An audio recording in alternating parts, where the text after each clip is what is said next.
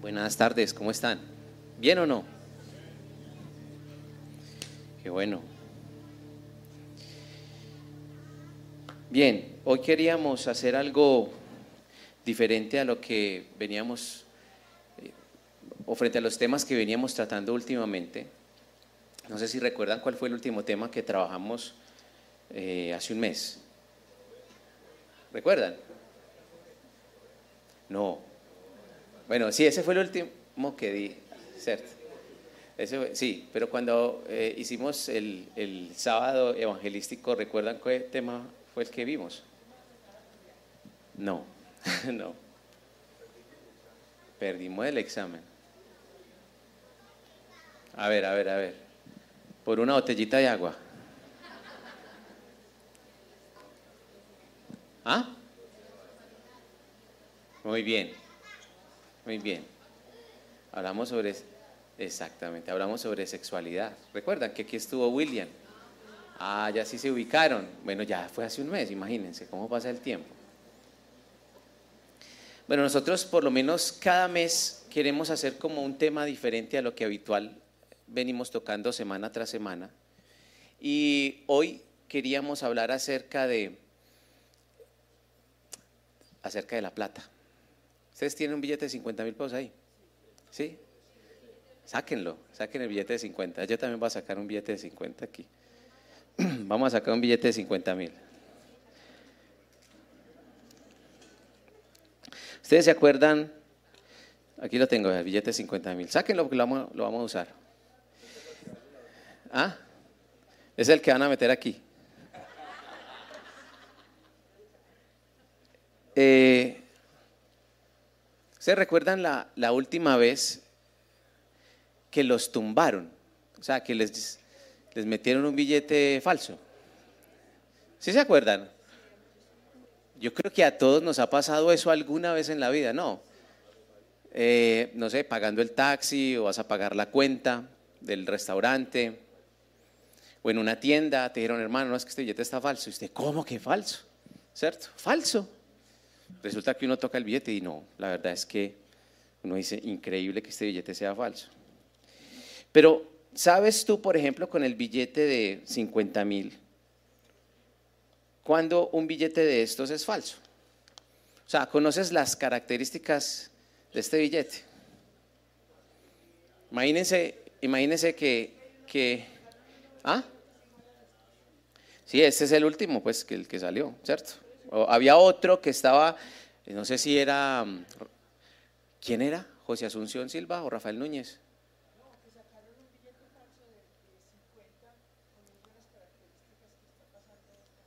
Casi con todas las características del original. Bueno. Por ejemplo, este billete de 50 tiene una historia muy bonita. Es un homenaje. Pues miren, miremoslo, ustedes los que tienen ahí. Los que no lo tienen, pues pídanle a Dios provisión para que les dé el billete de 50, ¿cierto? Provisión. Dice, no, es que hace rato que no veo un billete de 50. Eso llegan y se van. Eh, pero, por ejemplo, el billete de 50 tiene una historia muy bonita porque es un homenaje que se hizo a la ciudad perdida, a los Taironas, a la Sierra Nevada de Santa Marta y al nuestro premio Nobel de Literatura, Gabriel García Márquez, que por cierto la semana pasada se cumplieron 40 años de ¿Cuándo? Ayer. Se cumplieron 40 años del, primer Nobel de literatura que, hemos tenido. Eh, de pronto nosotros hemos pagado y nunca nos hemos puesto a mirar el detalle, el billete de 50 mil, lo vamos a hacer ahora. ¿sí? Vamos a hacer ahora. Igual yo lo puse ahí. Pero hay unas características que nos permiten a nosotros saber cómo este billete Puede ser un billete verdadero o un billete falso. Por eso, no sé si ustedes ven en la parte central que hay como un animalito que es como, como un colibrí. Ahí dice que es el colibrí qué? Piquicorto. ¿Sí lo ven? Bueno, está ahí. Ah, gracias, excelente, maravilloso. Si ustedes toman el billete y lo empiezan a girar, ¿cierto? Ustedes van a ver como un aro de color verde. Háganlo, háganlo. ¿Sí lo están viendo o no? ¿Sí? De pronto necesitaríamos un poquito más de luz para que yo lo vea, pero necesitamos, ayúdenme por favor colocando toda la luz que podamos y ahorita la bajamos, pues como ustedes saben hacerlo. Eh, miren el colibrí y muévanlo. Muévanlo, así. Ustedes ven que hay un aro que se mueve dentro del colibrí, ¿cierto? Si a usted le entregan un billete y ese aro no se mueve o no aparece, ese billete es falso. Vea pues. Falso. Falso con toda falsedad. Ese es de, de, ¿cómo es? De tío rico. ¿Sabían ustedes, por ejemplo, que en este billete aparece el número 50 en el sistema braille? ¿Saben dónde está o no? ¿Dónde está? Mírenlo ahí. Está aquí. Acá, acá. Por aquí, por aquí, por aquí. Mírenlo por acá. Por ahí está. Tóquenlo. O sea, cuando una persona, por ejemplo, tiene una discapacidad, ¿cierto? Eh, visual y recibe un billete, él sabe qué billete le están metiendo, ¿cierto? Porque ahí él puede tocar, dice, este es un billete de 50. Está justo en esta parte, aquí. Está. ¿Ya lo tocaron o no? ¿Sí? Ahí está. Si no aparece eso, el billete es falso. El billete es falso. Mire que van dos. Y hay otra, por ejemplo, hay muchas, pero hay otra que me llama la atención y es, por ejemplo, las insignias del Banco de la República que aparecen en esta parte del billete. Mírenlo acá. Está ahí. ¿Sí lo ven? Si ustedes, por ejemplo, toman el billete y hacen esto,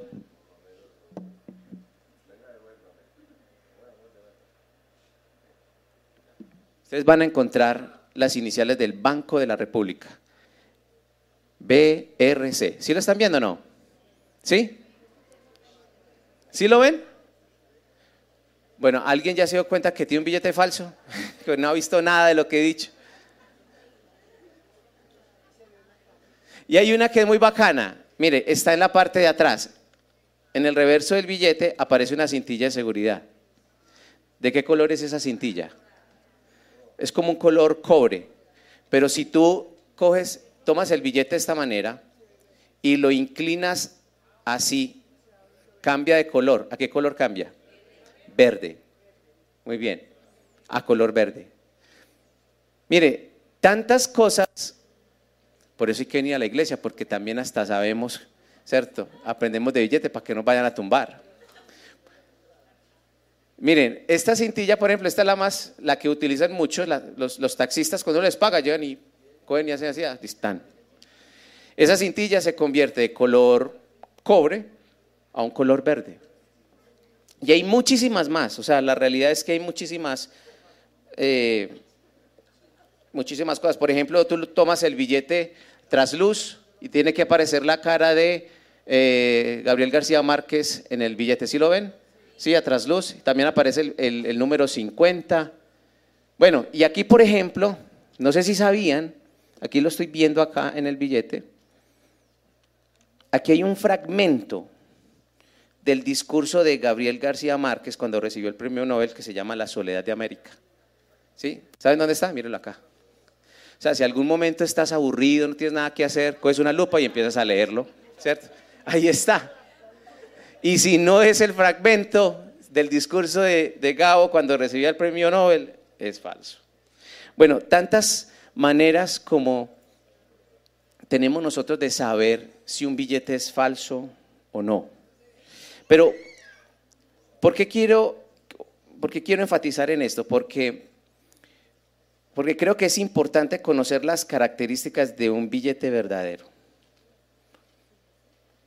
¿Por qué nosotros tenemos que conocer cuáles son las características de un billete verdadero? ¿Por qué? Porque hay una realidad y es que en la calle están circulando billetes falsos, ¿cierto? En la calle están circulando billetes falsos y eso es una realidad. ¿Y qué pasa si te llega un billete falso? ¿Ustedes han tenido ese momento de tensión entre lo correcto, ¿cierto? Y lo incorrecto, entre lo bueno y lo malo. ¿Qué pasa cuando llega a tus manos un, billete falso?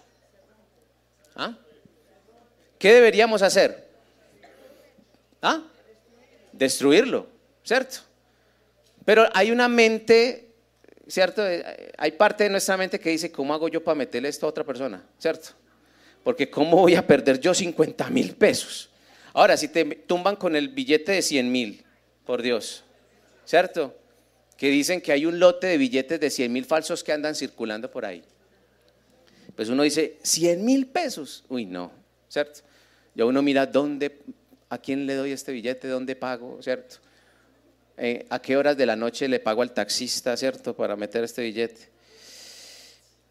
Y resulta que en Colombia, por ejemplo, en el Código Penal, el artículo 274 habla acerca del tráfico de moneda, ¿cierto? De falsificación.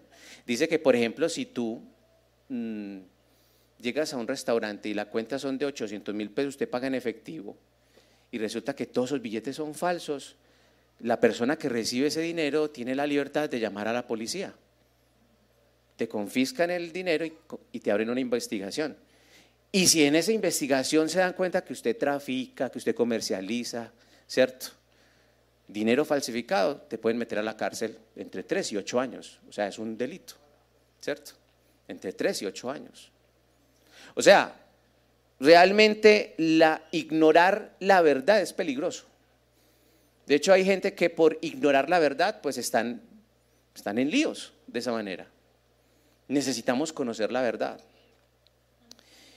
Y generalmente cuando uno recibe un billete falso, pues la verdad es que a uno le da muy duro, pero también al mismo tiempo hay una realidad, y es que cuando recibes un billete falso, pues la verdad es que no tienes nada, porque un billete de 50 mil, por ejemplo, el 50 mil significa que yo tengo en mis manos 50 mil pesos en las riquezas que tiene este país, en los bienes y servicios que tiene este país, lo que los economistas llaman el Producto Interno Bruto, ¿cierto? Si el billete es falso, quiere decir que usted no tiene ninguna, usted no tiene en su poder ninguna, ninguna riqueza. O sea, este billete tiene un respaldo y ese respaldo tiene que ver con la riqueza. Algunos lo hacían con reservas de oro, con metales. Pero ya ahora se trabaja mucho es con el tema de bienes y servicios, que es lo que realmente dice cuánto tiene un país, la riqueza de un país. Así que, por ejemplo, en este momento yo tengo 50 mil pesos de la riqueza que administra este país. Pero si este billete fuera falso, yo no tengo nada. No tengo absolutamente nada. O sea, uno se da cuenta frente a esto, es que lo lo que es verdadero tiene valor y lo que es falso no tiene valor alguno. Este billete tiene valor porque es verdadero, pero lo que es falso no tiene valor alguno.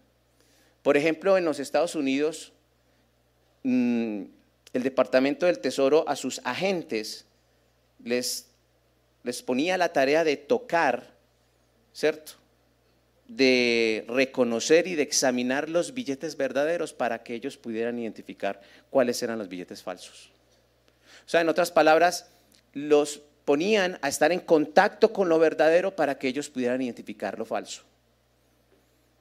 Y en la vida, para que tú y yo podamos identificar qué es falso, necesitamos primero conocer qué es verdadero. Necesitamos un marco de referencia. Eso es una, eso es una realidad. Así que es importante que nosotros conozcamos cuál es la verdad, porque cuando uno habla de la verdad, uno está hablando acerca de cómo en, el mundo, ¿cierto? Cómo en la realidad de la vida se comportan las cosas como son. O sea, cuando nosotros estamos interactuando con este mundo, nosotros podemos tener una serie de sensaciones, de teorías y de conceptos muchos de ellos pueden estar alejados de la realidad.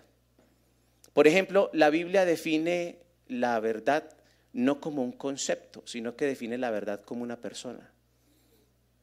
Eh, el Evangelio de Juan, en el capítulo 14, versículo 6, Jesús respondió una pregunta de uno de sus discípulos. Jesús está prácticamente como despidiendo de ellos, los está preparando, le está diciendo, yo me voy a ir, ¿cierto? les está diciendo, muchachos, yo me tengo que ir, voy a ir al Padre. Y bueno, y uno de ellos le dijo, bueno, y muéstranos el camino, o sea, tú te vas, pero ¿y nosotros cómo hacemos para ir allá? ¿Cierto? Y entonces el Señor les dice, ok, es que yo soy el camino, yo soy qué? La verdad y soy la vida, ¿cierto? Y nadie viene al Padre si no es por mí. O sea, el mismo Jesucristo estableció que quienes sigan, quienes lo sigan a Él, siguen la verdad. Y la Biblia enseña que el concepto de la verdad en todo el sentido de la palabra radica en un solo hombre y es en Jesús. Por eso uno puede hablar, digamos, de manera, digamos, sublime en decir de que la verdad no es meramente un concepto, un conocimiento, sino que la verdad es una persona. Jesús dijo que si tú lo sigues a Él, sigues la verdad. La verdad en todo el sentido de la palabra.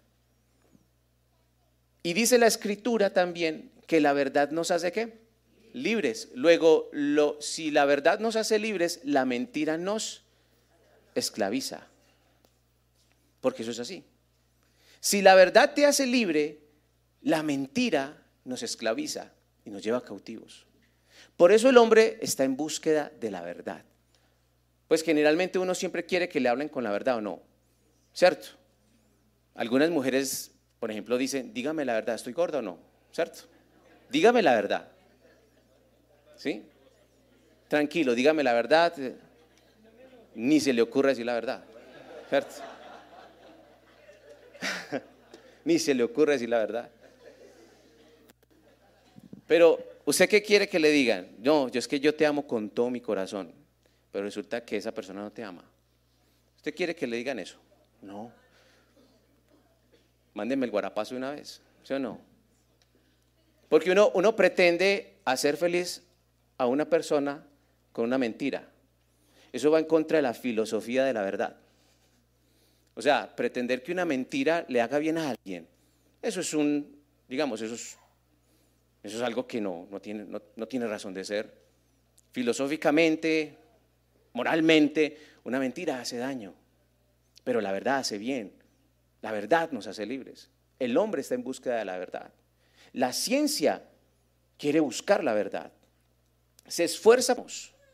Así que la verdad ha sido objetivo del hombre, digamos, históricamente. Jesús dijo que Él es la verdad. Jesús dijo que la verdad es una persona y que esa verdad radica en Él. Por eso quienes siguen a Jesús siguen la verdad quienes siguen a Jesús diariamente y le entregan su vida a Él, empiezan a encontrar la verdad de su vida en todas las áreas de su vida, en todas las áreas. Porque Él es verdad. En Él no hay engaño, no hay mentira. Pero siempre algo que tiene valor y algo verdadero tiene una falsificación. De hecho, por ejemplo, Jesús es el Mesías, es el Hijo de Dios, es Dios mismo.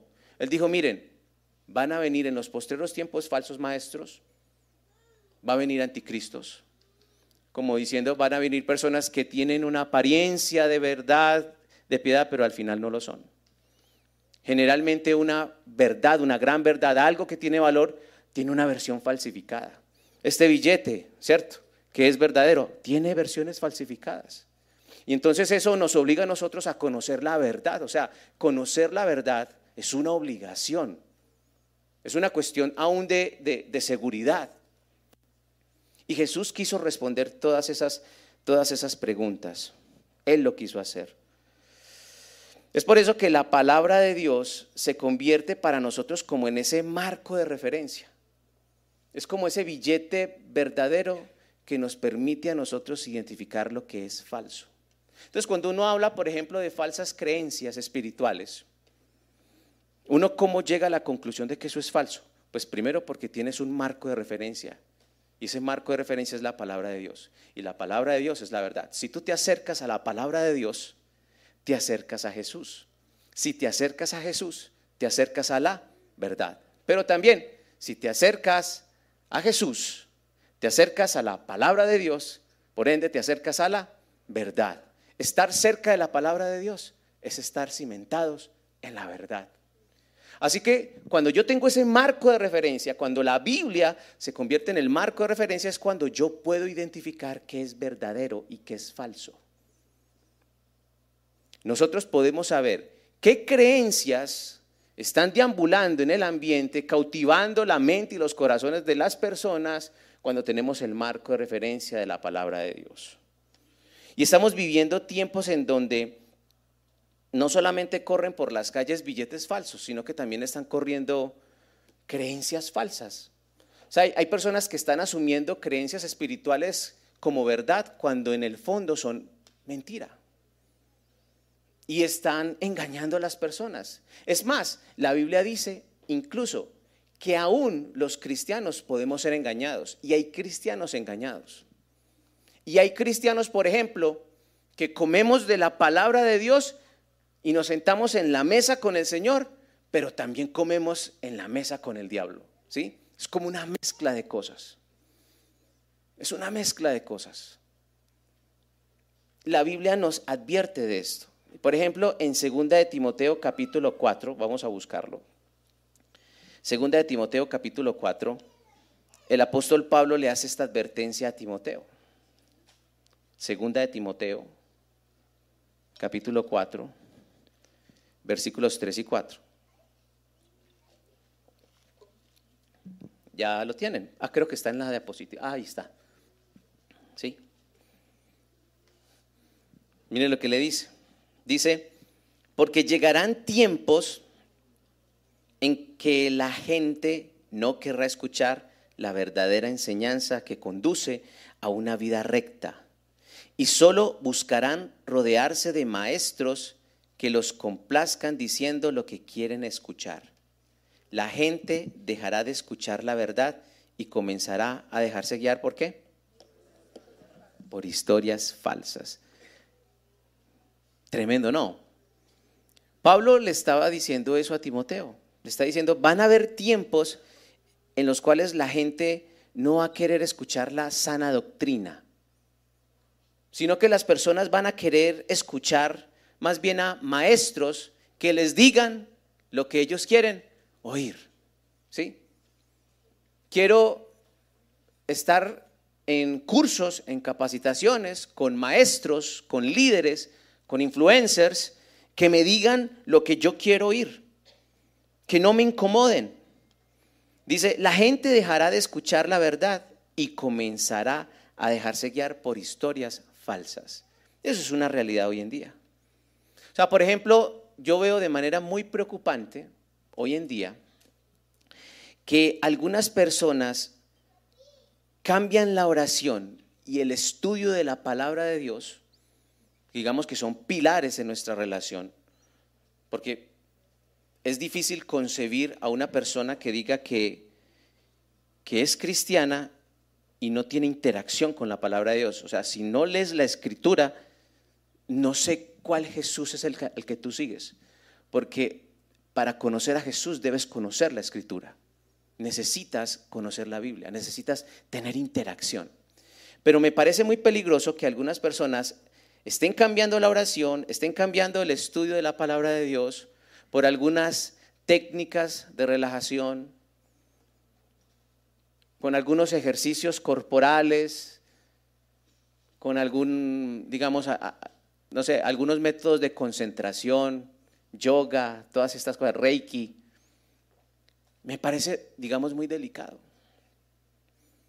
Una vez, por ejemplo, en el colegio de mi hija, ella me contó que en un al final del día, ¿cierto? Eh, a los niños les estaban enseñando a hacer yoga.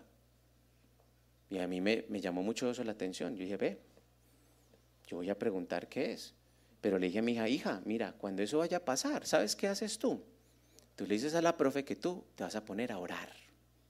Te vas a poner a orar. Y eso pues no se hace con mala intención, no, porque de alguna manera hoy en día, por ejemplo, el yoga es algo que socialmente es aceptable, ¿o no? ¿Cierto? Es más, hay hasta una especie de estereotipo de que una persona joven, emprendedora, eh, exitosa, que está saliendo adelante, no solamente hace ejercicios, no solamente come bien, sino que también practica el yoga.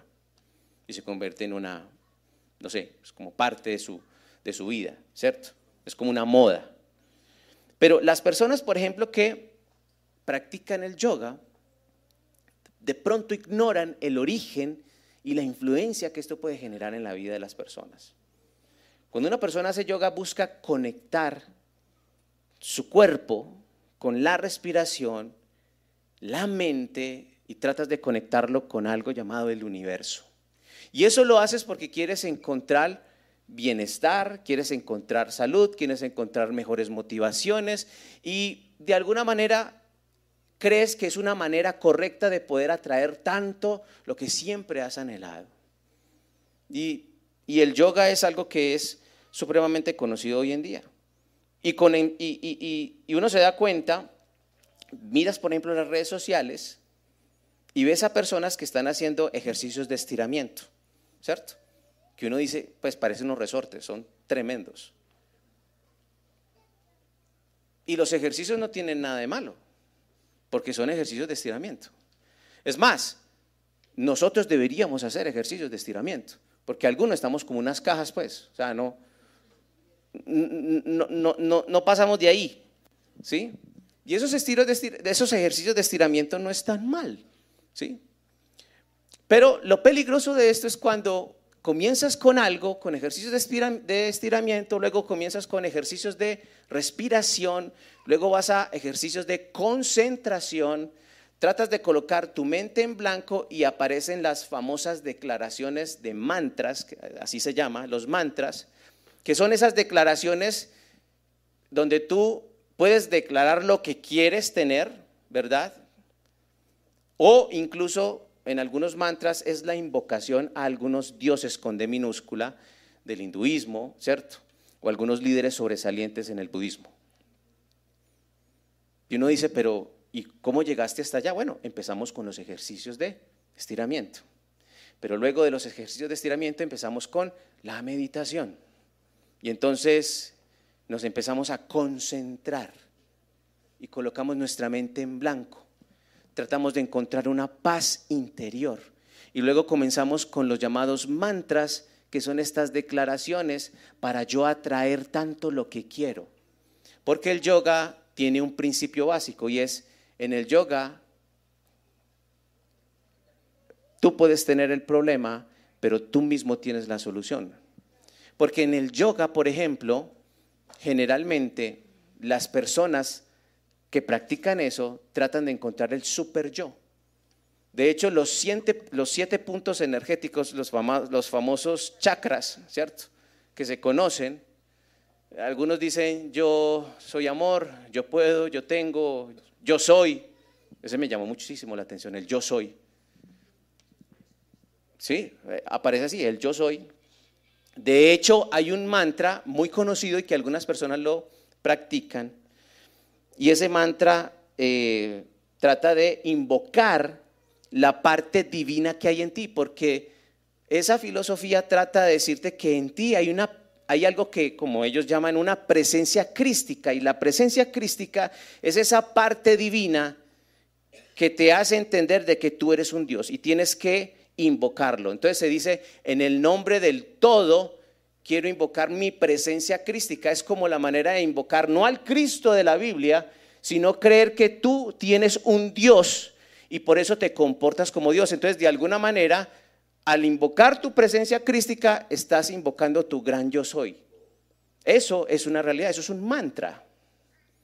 Algunas personas lo hacen, pero tú, si no quieres recurrir a los mantras, inclusive que tú puedes encontrar en internet, los puedes encontrar en, una libreta, ya los tienes anotados, tú también puedes crear tu propio mantra. Por ejemplo, hay un mantra muy conocido, dice, yo soy el amor, yo soy el amor. Mm, y empieza, y la posición, yo soy el amor. Repite tres veces, yo soy el amor, yo soy el amor, yo soy el amor. En hebreo, Javá, yo soy el amor, yo soy el amor. Bueno, quiere ser una persona que ama a los demás, quiere ser una persona pacífica. Entonces, sé que puedo lograrlo a través de la meditación y con el mantra. Y no solamente con el mantra, sino que también puedo usar algo que se llama el, el mala, que es malo, ¿cierto? El mala, que es como una especie de rosario, es como un collar, no sé si lo han visto, lo tienen en la mano, Y en ese rosario, eh, tú cuentas cuántas veces vas a declarar el mantra. Que lo puedes declarar siete veces, 14 veces, 21 veces o de manera poderosa, el número poderoso de esto es de 108 veces. O sea, tú estás sentado en aquella posición que exige a tu cuerpo y repites 108 veces el mismo mantra, donde tú haces una invocación a un Dios, ¿cierto? A una de esas divinidades de estas religiones, o haces una declaración de lo que tú quieres lograr. 108 veces.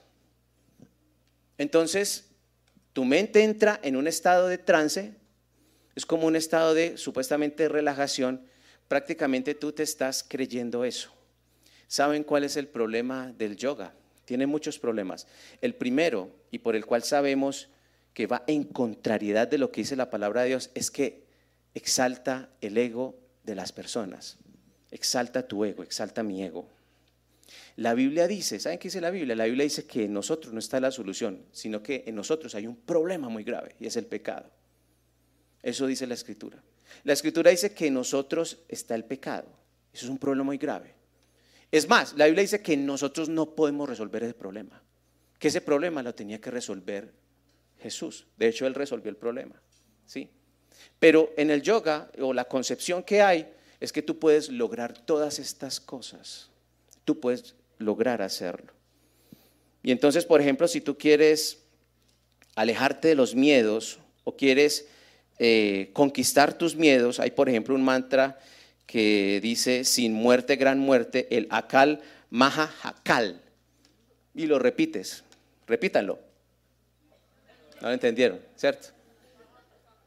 Tú lo repites y lo repites y es la manera de liberarte de esos miedos a través de la respiración, la concentración, el mantra. Lo voy a hacer 108 veces y lo voy a hacer de manera constante todos los días. Entonces, de alguna manera, estás llenando tu ego, ¿cierto? De cosas que al final no van a servir para nada. Miren, no voy a cuestionar en este caso los resultados, porque seguramente hay personas que pueden defenderlo.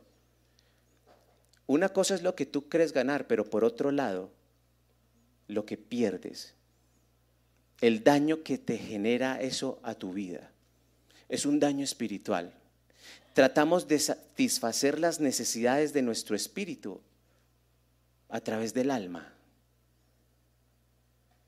Por ejemplo, algunas personas no entienden que la meditación, por ejemplo, a la cual nos estimula la Biblia, está en el Salmo 46.10. Es muy diferente la meditación de la cual nos habla la Biblia. El Salmo 46.10, creo que está por ahí, dice, estad quietos y conoced que Estad quietos y conoced que yo soy Dios. Seré exaltado entre las naciones, enaltecido será en la tierra. Miren, esto es todo lo contrario. En el yoga o en la versión occidental, ¿cierto? ¿Cuál es la versión occidental? El mindfulness. En el yoga y en el mindfulness promovemos el estar quietos, no conocer a Dios, sino conocerme a mí mismo. Y conociéndome a mí mismo, voy a encontrar la salida y voy a encontrar todo lo que necesito. La Biblia dice, ¿sabes qué? La meditación bíblica es otra. Lo que Dios dice es, ¿sabes qué? No hay nada de malo, muy chévere que estés quieto, en reposo. Pero cuando estés en quietud y en reposo, no te vas a mirar a ti, me vas a mirar a mí, dice el Señor. Y el resultado de mirarme a mí va a ser que tú me exaltes y me proclames en medio de las naciones. ¿Ven la diferencia? En una, trato de entender que yo puedo, yo puedo, yo tengo, yo soy el que soy, el grande. En otra dice, ¿sabes qué? Si sigues viéndote a ti mismo, si tu necesidad es conocerte a ti mismo, estás equivocado. Tu necesidad no es conocerte a ti mismo. Tu necesidad es conocerte a Dios. Cuando conoces a Dios, te conoces a ti mismo. Cuando conoces a Dios, conoces su santidad y al mismo tiempo entiendes tu pecaminosidad. Cuando empiezas a conocer a Dios, conoces su poder y al mismo tiempo empiezas a conocer tu debilidad. Es un efecto de espejo. Yo lo veo a Él y me veo a mí mismo. No al contrario. Cuando yo me veo a mí mismo, dejo de verlo a Él. Miren la diferencia. ¿Me hago entender? Esta es la meditación real. Es la en la cual utilizas la palabra de Dios para estar en quietud, para conocerlo a Él. A mí me gusta hacer mucho eso, por ejemplo, en la noche. Yo les he contado a algunos. Abro el balcón, me hago un cafecito con leche, lo pongo en el balcón, allá tengo una sillita, ¿cierto? Me llevo la Biblia, empiezo a mirar el cielo y empiezo a pensar en el Señor. Leo un versículo y empiezo a meditar en él. Yo estoy meditando. Eso es una meditación. Esa meditación edifica. Esa meditación es la meditación bíblica. ¿sí? Lo demás, lo demás es falso. Es un billete falso. Creemos que estamos llenando nuestras necesidades, pero no es así. No es así. Ahora, si ustedes me preguntan, yo no voy a entrar en detalles en esto, pero si ustedes me preguntan, el daño espiritual que eso genera es tremendo. Hay personas que han estado practicando esto por años llegan al Señor y llegan a sesiones de liberación espiritual. ¿Sí? Opresión de demonios. Es abrirle la puerta a espíritus inmundos que fruto de estos mantras y estas declaraciones donde tú haces invocaciones, donde ni siquiera no tienes idea de lo que estás diciendo, no tienes idea de lo que estás invocando, estás ignorando lo que estás invocando y estás abriendo tu cuerpo, tu mente y tu corazón a cosas que parecieran que no están haciendo ningún daño, pero sí, están menoscabando tu vida. Llegan al Señor y llegan directo a liberación, mejor dicho, para el oratorio. Y eso es una realidad, ese es el mundo espiritual. Satanás, dice la escritura, Satanás es el padre de la mentira. Recuerden, algo que es valioso y que es verdad, tiene una versión que falsificada. Él es la versión falsificada, él es mentira, es padre de la mentira. Él no puede hablar verdad. Y todo lo que se inventa lo hace con el propósito de que nuestra atención no esté en Dios ni en su palabra, sino que nuestra atención esté en, otras cosas, como por ejemplo en el yoga. Pero hay personas también que en algún momento de sus vidas, por la influencia de sus amigos y aún las redes sociales y toda la influencia que está generando las redes sociales, estamos cayendo también en la trampa de, las, de la hipnosis. Sí, la hipnosis estoy permitiendo que otras personas me hipnoticen. Uno dice, ah, esto, yo, esto nunca me ha pasado. Bueno, qué bueno. Porque de alguna manera también se ha convertido como en un método alternativo, terapéutico por algunas disciplinas, pero saben que es bien contra, es, digamos, es, es bien peligroso el tema de la hipnosis. Porque cuando una persona hace una sesión de hipnosis, generalmente lo hace con el propósito de cambiar un comportamiento. Uno los ha visto, digamos, en, el, eh, en televisión, en el Festival del Humor, que los ponen a cantar como perros, como gatos, ¿cierto? Levante la mano, baje la mano. Prácticamente esa persona se convirtió en el títere de otra persona. Y uno dice, ah, eso no es verdad. Eso no es verdad. Pues la realidad es que sí es verdad. Sí, es verdad. Es cuando tú le das la autoridad a otra persona de controlar tu mente. ¿Saben que eso desde el punto de vista bíblico es peligroso? Es peligroso. Es abrirle la puerta a que influencias externas tomen tu mente. Es más, el padre de la hipnosis, el señor Franz Anton Messner, era un practicante del ocultismo confeso. Confeso. O sea, abiertamente decía, yo practico el ocultismo. Pero desarrolló esta técnica. Entonces uno dice, pero Daniel, pero es que esta técnica se utiliza de manera terapéutica. Sí, yo sé. Pero esto, esto también de alguna manera está invalidando algo que la Biblia valora y que la Biblia exalta. La Biblia habla de la transformación del carácter por medio de la intervención del Espíritu Santo y en donde Dios utiliza el tiempo para desarrollar procesos. No para hundir un botón y para dejar de fumar, hundiendo un botón, entregándole mi mente a otra persona para que haga no sé qué cortocircuito adentro y yo ya no tenga ganas de fumar, ni tenga ganas de beber. No, la Biblia dice que es de otra manera. La Biblia dice que es un proceso de caminar con el Señor, que eso no es hundiendo un botón y ya, lo tienes. No. Ah, que se utiliza de manera terapéutica, sí.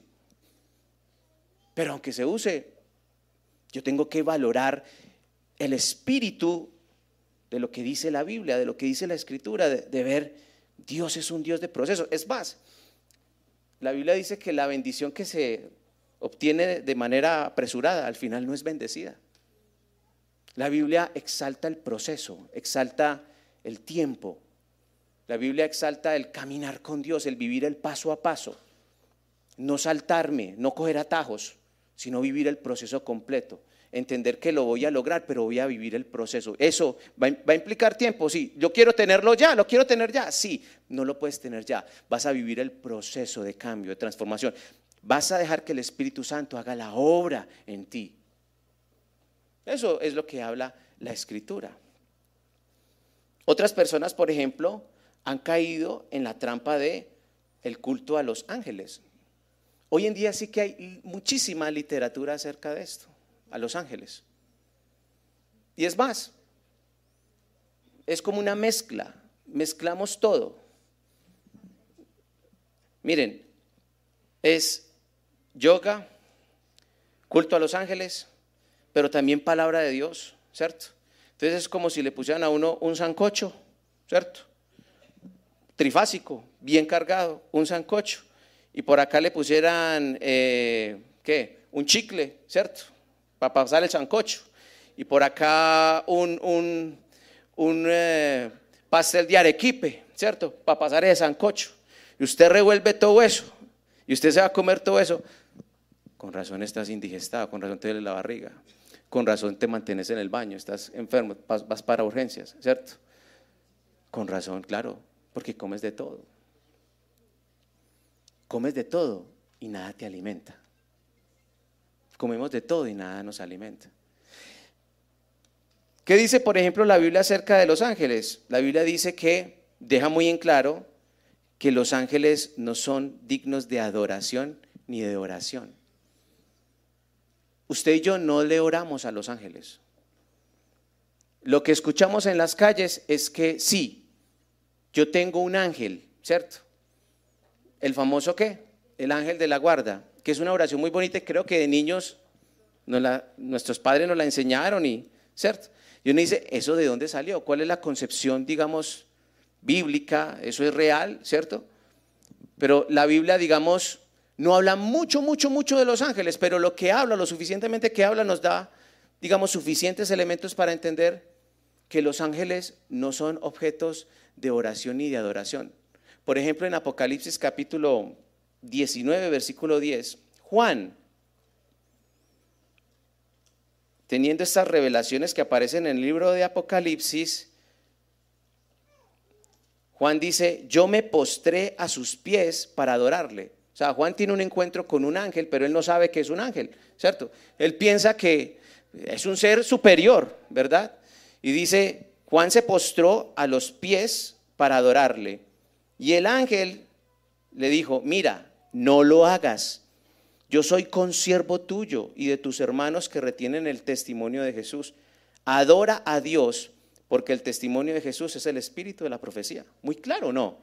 Supremamente claro. La Biblia lo que está diciendo es, mira, tú no tienes que orarle al ángel de no sé qué, que al ángel de la provisión, que al ángel de, la prosperidad económica, que al ángel de la salud, que al ángel de la guardia, que el ángel que me protege. No. Es más, hacer eso es cometer un pecado que la Biblia condena, que se llama idolatría. Los ángeles no son objeto ni de oración, ni mucho menos de adoración. Pero de alguna manera esto se ha generado en medio de las personas porque hay mucha literatura que habla acerca de eso. Hay cursos, inclusive, en las redes sociales, cursos donde te hablan acerca de esto, para que tú desarrolles una relación con los ángeles. Esto es peligroso. Esto no es bíblico, es una mentira que confunde a las personas. La Biblia es supremamente clara, por ejemplo, con el tema de los ángeles. Y como les digo, sobre este tema hay muchísima información, muchísima información. Hay un tema que también es bastante polémico, que inclusive lo estamos viviendo este mes. Generalmente cuando está en este mes, a muchas personas ha costado demasiado aceptar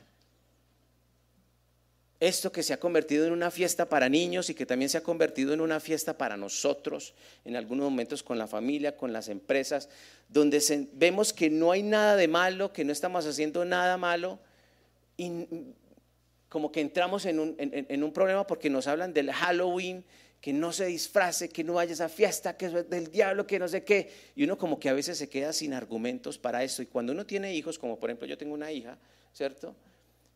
Mm, que por ejemplo la clase de inglés la próxima semana es acerca del Halloween y ya nos dijo, entonces, ¿qué vamos a hacer? ¿Cierto? Y que todos los niños van a ir disfrazados y que vamos a hacer una clase temática sobre el Halloween y va a ser seguramente supremamente divertido, pero entonces, ¿cómo le explico a mi hija de seis años? Bueno, ya les venimos diciendo, ya les hemos venido enseñando a ella, pero esa es la realidad. Pero el mundo, en el mundo hay una celebración, ¿cierto? que ha tenido una influencia muy grande que también ha llegado a esta parte del continente. Y algunas personas no conocen el tema del Halloween. No lo conocen. Y eso es una creencia que de alguna manera algunos dirán, eso no me afecta porque simplemente yo lo hago con otro sentido, otro propósito, ¿cierto? Eso no me afecta, eso no, tiene nada que ver conmigo. Pues bien, hoy voy a, de manera muy breve, porque no podemos por temas de tiempo, voy a hablar de cuáles las razones por las cuales tú y yo no debemos participar del Halloween. ¿Listo? Y eso que ya tiene el disfraz listo. Pero, pero, al final esto es un tema de convicciones, porque la Biblia dice que tú puedes escudriñar las cosas, tienes capacidad para razonar, para generar, digamos, un análisis, ¿cierto? Desarrollar un concepto y lo vemos a través de la escritura y a través de la escritura sacamos nuestras conclusiones. El tema de Halloween, por ejemplo, es una historia que se remonta más o menos 300 años antes de Cristo. 300 años antes de Cristo, con la cultura de los celtas en la Europa occidental, Gran Bretaña, Escandinavia, en aquel tiempo. Los celtas, por ejemplo, tenían unos sacerdotes que eran llamados los druidas, los druidas. Y los druidas tenían una manera muy particular de hacer sus ritos. Ellos cuando hacían sus ritos abiertamente lo hacían a Satanás. Ellos hacían sus ritos a un dios que llamaban el dios de la muerte, el dios Samaín. Y ellos entre los ritos que hacían es que convocaban a las comunidades llevaban animales y llevaban a prisioneros de guerra, gente que estaba en la cárcel, los llevaban a ese lugar, los sacrificaban y hacían ese tipo de ritos. Y eso lo hacían. Y después de que ellos hacían todo esto, iban caminando por las calles, tocaban en las casas de las personas y les pedían comida. Y la comida que pedían era para ofrecerla al dios Samaín, ¿cierto? Cuando una persona se negaba a entregar comida, los druidas generaban un conjuro para maldecir ese hogar. ¿Sí? Esa era la, manera como, digamos, operaban en aquel tiempo. Y toda esa influencia vino recorriendo los años, vino recorriendo los años, hasta el día de hoy se convirtió en la fiesta de Halloween. Hasta el día de hoy se convirtió en la fiesta de Halloween. Por ejemplo, en los libros ocultistas, ¿cierto? En la Biblia satánica, inclusive porque, recuerden, todo lo que es verdadero y de valor tiene algo que es falso. En la Biblia satánica habla del 31 de octubre como el día donde los poderes supremos del satanismo están en toda su efervescencia. Es el comienzo del, del nuevo año de la brujería. Ayer veíamos la noticia del niño que en Remedios, Antioquia, desapareció y está comprobado que fue sometido a un rito satánico porque aquellas personas que generaron este asesinato macabro y este ritual terrible querían encontrar una información de manera paranormal para encontrar una guaca y hacerse ricos. y sacrificaron a este, a este niño de 10 años. 6 años. 6 años tenía este niño. O sea, es la edad de mi hija. Lo raptaron. Y creo que por ahí está involucrada la familia, la abuela, no sé. Eso es bastante delicado. Uno dice, esos son leyendas urbanas. No son leyendas urbanas, es una realidad. Sí, pero es que en la fiesta de la empresa que yo voy a ir, allá no vamos a sacrificar los gatos, ni vamos a cenar, nos vamos a bailar, va a pasar bueno, vamos a reír y todo eso. Sí, es verdad. Es que lo que la Biblia nos, nos da a entender, y ahorita vamos a ver el versículo que nos ayuda a tener, digamos, más claridad acerca de esto, porque recuerden que la Biblia es el marco de referencia para conocer lo verdadero. La, la Biblia nos muestra que es verdad y que es mentira. Nosotros necesitamos aprender a divorciar el tema de disfrazarnos y pasar un tiempo divertido al origen espiritual de la fiesta. Hay que separar esas dos cosas. Porque es que no estamos diciendo, la Biblia no está diciendo que usted no se pueda disfrazar. De hecho, aquí viene el musical de Navidad ¿cierto? Los actores se disfrazan y, es, divertido. O usted ha ido a una fiesta temática. Yo aquí veo más de uno que ha ido a una fiesta de los años 60, eso es muy divertido, ¿no? Ponen música de los 60 y pasamos muy bueno. Eso no tiene nada de malo, no estamos hablando de que disfrazar no sea malo. No, el tema aquí, ¿sí? Es el origen espiritual de la fiesta o de esta celebración. Los que lo ignoran, ¿cierto? se centran en la diversión, en la interacción, en cómo pasamos de rico, pero los que conocen el trasfondo espiritual saben lo que está pasando detrás. Hay una influencia espiritual. Entonces, por ejemplo, en Deuteronomio capítulo 18, si me ayudan ahí con la diapositiva, por favor, lo voy a leer de acá. El Señor es muy claro y dice lo siguiente, Él dice, cuando entres a la tierra que el Señor tu Dios te da, ¿qué más dice? No imites, dice, no imites las costumbres perversas de esas naciones. No sacrifiques a tus hijos e hijas en el fuego de tus altares. No permitas que nadie practique la adivinación, ni que busque señales para decir lo que sucederá en el futuro. No permitas que nadie practique la hechicería ni trate de hacerle brujerías a la gente. Y no permitas que nadie consulte a fantasmas o a espíritus, ni que sea espiritista. Todos los que practican eso son abominables al Señor tu Dios. El Señor tu Dios está expulsando a esas naciones de esta tierra debido a esos actos perversos. Tienes que ser totalmente fiel al Señor tu Dios. Creo que Dios es contundente, ¿no? ¿Sí? La carta a los romanos dicen, no se conformen a este siglo. No se conformen a este siglo. No lo hagan, dice el Señor. No se amolden a este siglo. No, nos tenemos que parecer, no tenemos que, digamos, eh, caerles en gracia. No. Estos son convicciones y las convicciones van ligadas de los compromisos que yo adquiero. Esto es una convicción. ¿Qué comunión tiene Cristo con quién? Con Satanás. ¿Qué comunión hay entre la luz y las tinieblas? No, eso son convicciones. Entonces, tú puedes poner un sticker que dice, di no al Halloween en tu carro. Lo puedes hacer. Y a tus hijos se lo debes enseñar. Yo a mi hija le he enseñado, ¿cierto? Ella, por ejemplo, cuando vamos en el carro al colegio, dice, papi, mira Halloween, ¿cierto? Y yo así, Halloween, ¿cierto?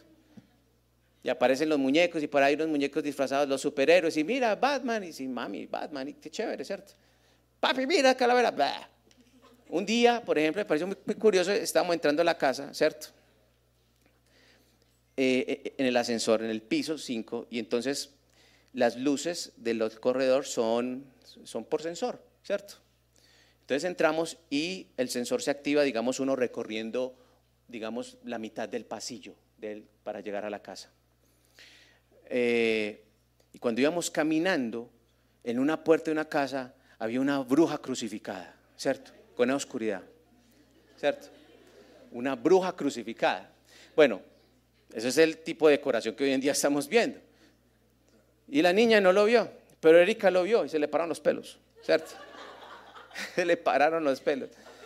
Dice, mañana Antonella, cuando vayamos al colegio, que está de día, va a ver la bruja, crucificada. ¿Cierto? La va a ver, ¿qué hacemos? ¿Se la quitamos al vecino? No, no podemos hacer eso. ¿Cierto? No podemos hacer eso.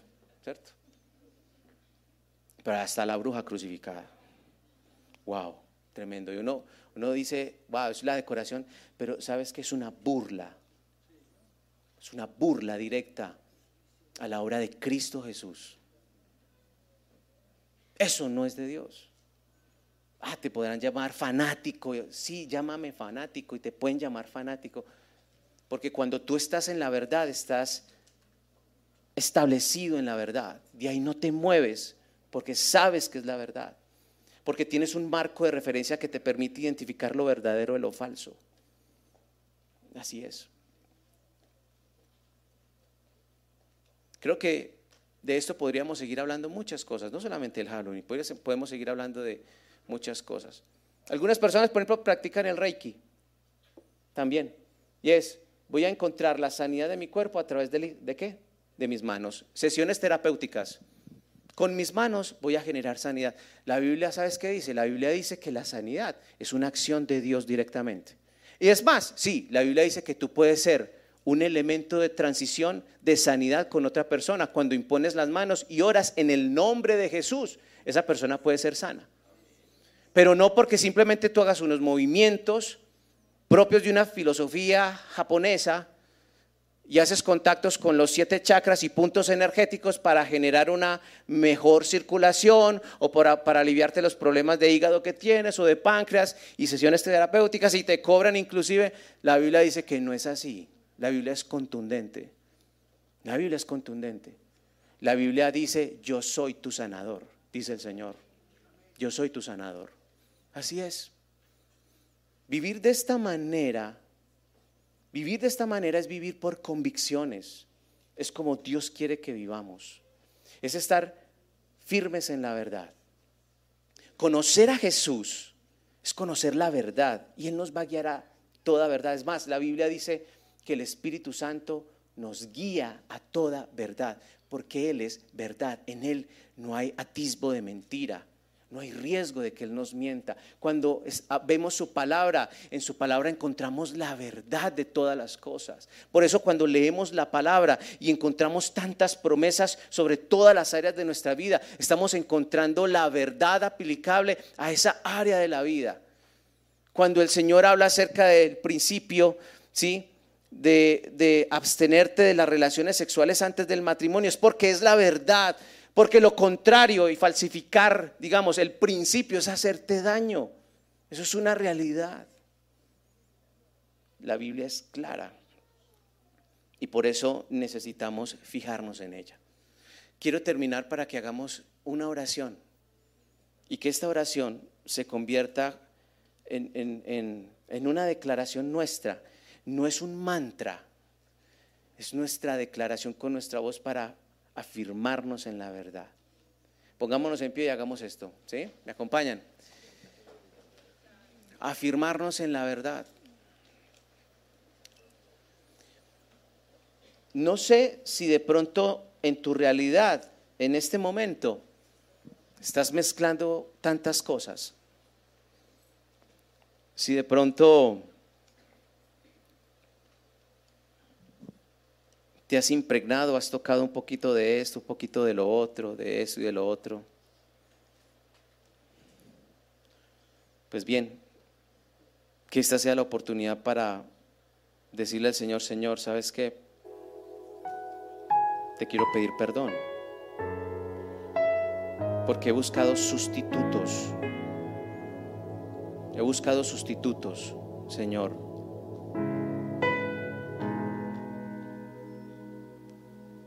He buscado agua en medio del desierto. He buscado agua, agua viva, y me he encontrado con un pozo lleno de podredumbre, Señor. Tú dices en tu palabra que es la verdad, que los que beben de ti jamás volverán a tener sed, Señor. Tú nos enseñas que aquellos que colocan su confianza en ti jamás serán decepcionados. Tú dices en tu palabra que quienes te siguen a ti siguen la verdad, Señor. Tú dices en tu palabra que es la verdad, que debemos, Señor, estar en el único fundamento que ha sido puesto, que ese fundamento eres tú, Señor. Nosotros queremos ser, Señor, aquellas personas que viven en función de la verdad. No queremos tener, Señor, creencias espirituales falsas en nuestra vida. No queremos, Señor, tomar como verdades mentiras en nuestras vidas. Si tú ya has conocido de que Cristo es la verdad, mantente firme en esa verdad. Mantente firme en esa verdad. Y que tú le digas al Señor, Señor, no quiero ser confundido. Quiero ser, Señor, establecido en esta verdad que eres tú. Si hay algo en lo cual el Espíritu Santo te redarguye ahora, porque has prestado atención a cosas, buscando buscando otras opciones, buscando soluciones, porque te sientes vacío, porque sientes como que las cosas no andan. Si el Espíritu Santo te muestra eso, es el momento de decirle, perdóname Señor, no quiero omitir el proceso. Quiero entender que, que tú eres un Dios de procesos. Que, que tú me llamas a mí para que yo te siga. Que no prometiste que iba a ser fácil, pero prometiste que estarías conmigo todos los días. Señor, Quizás algunos de los que estamos aquí conocemos a personas que sí están enredados en medio de estas creencias erróneas y falsas. Y si nos permites escuchar esto y tenemos un grado de relación con esas personas, Señor, pregúntale, ¿qué quieres que haga? Si hay alguna persona que viene a tu mente en este momento que se encuentra enredado en medio de esto, Ora por esa persona. Ora. Ora. Clama a Dios. Pídele a Dios que, que su mente sea renovada. Que la verdad brille en ella, en Él. Y dile al Señor, Señor, si quieres usarme, úsame, Señor. Porque el mensaje de tu palabra el mensaje que hay en las escrituras es la verdad que libera a los cautivos, Señor. Esa verdad que hace libres, Señor. Esta, esta, palabra no quiero menospreciarla porque esta palabra trae salvación y vida eterna, Señor. Esta palabra, Señor, es la que hace que los demonios huyan porque es tuya. Esta palabra es la que me muestra el camino. Es el billete verdadero, Señor es la que tú me diste, la que tengo cerca de mi corazón y de mi boca y que quiero valorar con todo mi corazón. Díselo Jesús. Tú eres la verdad que queremos valorar, Señor. Gracias. Gracias por permitirnos estar contigo. Tú eres la verdad, Jesús.